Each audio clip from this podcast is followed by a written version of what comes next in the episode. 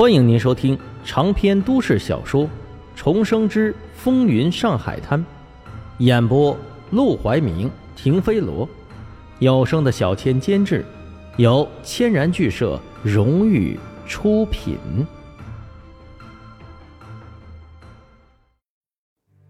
第二十七章：乞丐之死。这句话，黄振义一直记了很久。后来，他跟儿女说起来的时候，还笑着承认，当时他是真的被吓着了。不止他被吓到了，就连二英和秋真都傻了眼。他们刚才看着黄振义发火都没什么反应，听到沈梦生这句话，手里的瓜子儿都直接撒了一地。你说什么？黄振义瞪大眼睛反问。沈梦生还一副没有察觉到气氛诡异的模样，声音平静，似乎在说一件理所当然的事情。陆连魁把老板气成这样，死有余辜。因为他这一句话，房间里再次陷入了诡异的寂静之中。不得不说，他们都被镇住了。虽然他们都想要陆连魁死，可他们同时也知道，他们没那个本事弄死陆连魁。不但没这个本事，连这种话也是不能轻易说的，否则落到了陆连魁的耳朵里，那还了得？黄金荣有钱，陆连魁也有钱。黄金荣有黄公馆，陆连魁有陆公馆。黄金荣是法租界的警督，陆连魁是英租界的督察长。黄金荣跟上海市当局来往密切。陆连魁也与上海市的政要关系紧密，这两个人 可以说是龙争虎斗，谁也别想把谁挤下去，谁也别想踩住谁的头往上爬。可现在，沈梦生，一个棚户区出来的穷小子，不过刚刚在黄振义的手底下收了一个月的盘子钱，居然大言不惭的说要杀了陆连魁。阿生啊！你这是不鸣则已，一鸣惊人呐！我还以为你在我手底下干活干了一个月，觉得自己拿了个铁饭碗不思进取了呢。原来在这儿憋着劲儿呢。黄振义忽然笑了，就是不知道是被气笑的还是被逗笑的。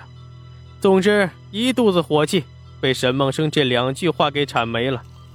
马祥生这时候也回过了神。看向沈梦生的眼神，不知不觉的就带上了几分鄙夷。杀陆连魁，亏你想得出来！你知不知道他每次出门身边带多少人？个个都配枪。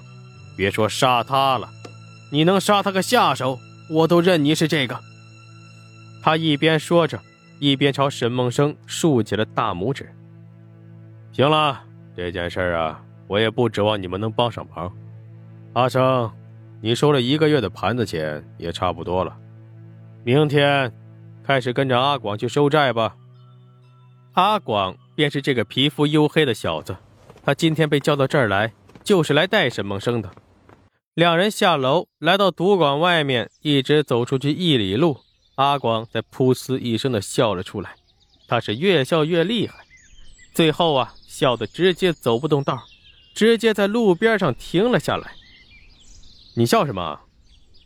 阿广看着他也不解释，摇摇头，刚要开口，又喷笑了起来。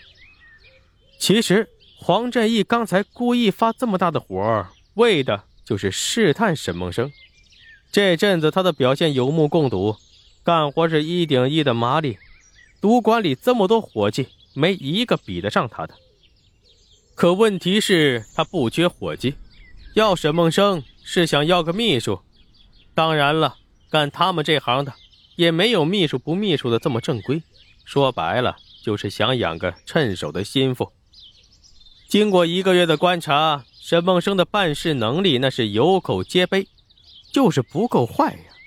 黄振义有心让他去干点别的，又怕他干不了。干他们这行的，坑蒙拐骗、杀人放火都没问题呀，但就是不能太老实，要不然哪天……他们干点见不得人的勾当，沈梦生正义感窜出来，在人前阻拦，在人后报警，那才叫防不胜防呢。所以黄振义搞了这么一出啊，就是想试试沈梦生的口风，看他能不能跟他们同仇敌忾，敢不敢发狠。哪知道沈梦生张嘴就是惊雷，竟然要直接宰了陆连魁，就是黄金荣都没敢说过这种大话。阿广抬手搂住沈梦生的肩膀，笑得眼泪都快出来了。你还真是个大宝贝儿啊！今天你先回去睡一觉，明天开始啊，你就跟我一起去收债，到时候见了面我再教你。呃，行，谢谢广哥。啊，得得得得得，别叫我哥啊！你十九是不是？我比你还小两岁呢，要叫哥也是我叫你。临走的时候，阿广塞给他两百块钱，说是黄振义这个月的工钱。沈梦生目送着阿广离开。直到他走了很远，才露出了一丝冷笑。他怎么会不知道黄振义是要试探他？明知道自己每天六点钟都会准时上楼交盘子钱，黄振义还吼得那么大嗓门，这是生怕外边的人听不着啊！既然是要试探他，他就得有所表现，不蠢不狠，怎么对得起他们的期望？拿着二百块钱回家。刚走到桥头的时候，就见那满头癞子的乞丐正浑身是血的躺在地上，可怜巴巴的蜷缩着身子。他皱起眉头，把他翻过来一看，原来是头被人打破了，已经流了不少的血，眼看着就要不行。那乞丐眼神涣散，使劲的眨了眨眼，这才看清沈梦生的脸。他缓缓的抬起手，像是……要给什么东西？沈梦生伸手来接，只听叮铃两声，是两个铜元，两个沾血的铜元。那乞丐咧开嘴朝他一笑，眼皮一翻，人便死了。沈梦生看着手里头那两个铜元，这，就是一个月前自己丢下桥的赏钱。默然的蹲了片刻。他抬手合上了乞丐圆瞪的双眼。卖卤肉的婆子在玻璃柜前站着，眼见沈梦生走了过来，连忙开始装忙，拿着抹布上上下下擦着本来就光亮的玻璃柜。沈梦生倒是干脆：“谁干的？”婆子摇头。沈梦生从兜里拿出五块钱，拍在玻璃柜上。那婆子苦着脸：“我真不知道。”你就别问了，我一个做小本生意的，谁都惹不起。你行行好，放过我吧。一个乞丐惹人嫌，最多是被人打一顿，何至于直接打死？用脚丫子想，沈梦生都能猜出来凶手是谁。可是那母女俩真的能动手打过这个瘸子吗？他们一定还有帮凶，而且。是有点本事的帮凶，否则不至于把这个贪财的婆子吓得钱都不敢借。不说算了，他不想为难这个婆子，收起那五块钱，直接去了棺材铺，花二十块钱给这乞丐买了个棺材，就埋在了桥底下。连死都要死在桥头，他一定很喜欢这个地方。烧了几串纸，他淡淡的开口。